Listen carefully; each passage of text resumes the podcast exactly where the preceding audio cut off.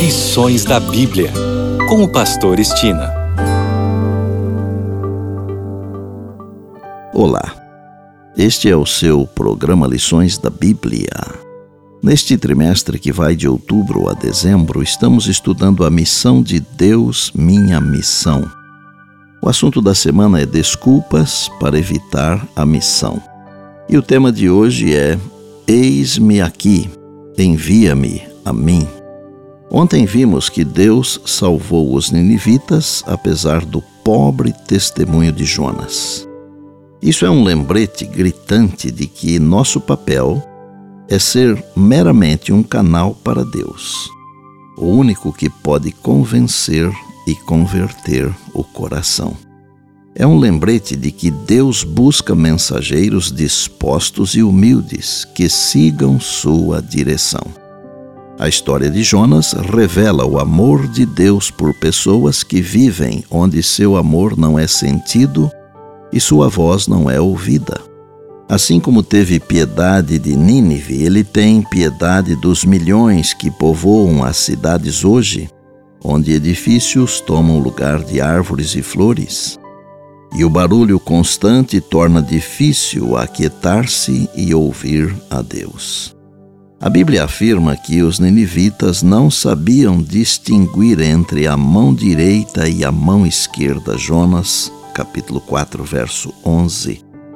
Deus precisa de mensageiros dispostos a levar a esperança a pessoas esgotadas pela vida agitada.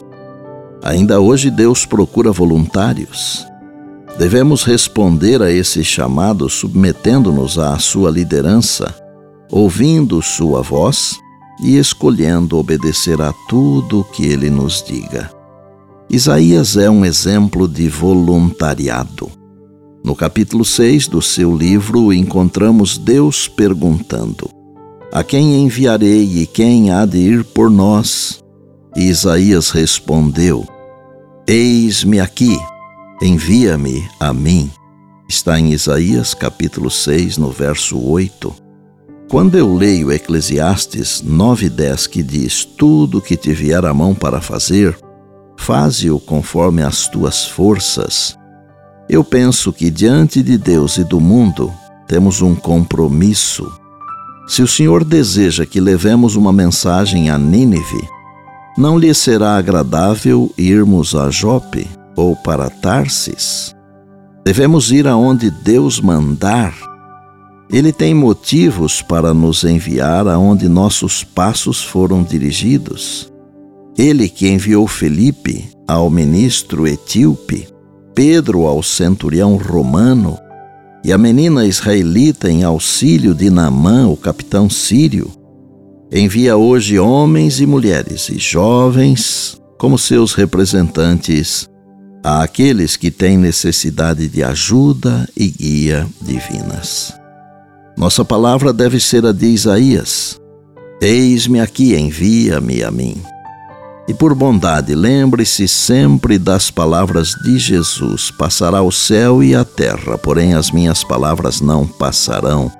Eis que venho sem demora. E lembre-se que a voz é nossa, mas a palavra é de Deus.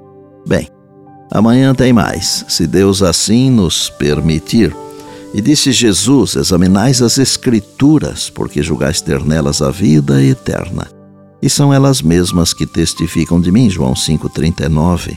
Eu sou o Pastor Estina e este é o seu programa Lições da Bíblia, diariamente com você, pela graça e misericórdia de Deus.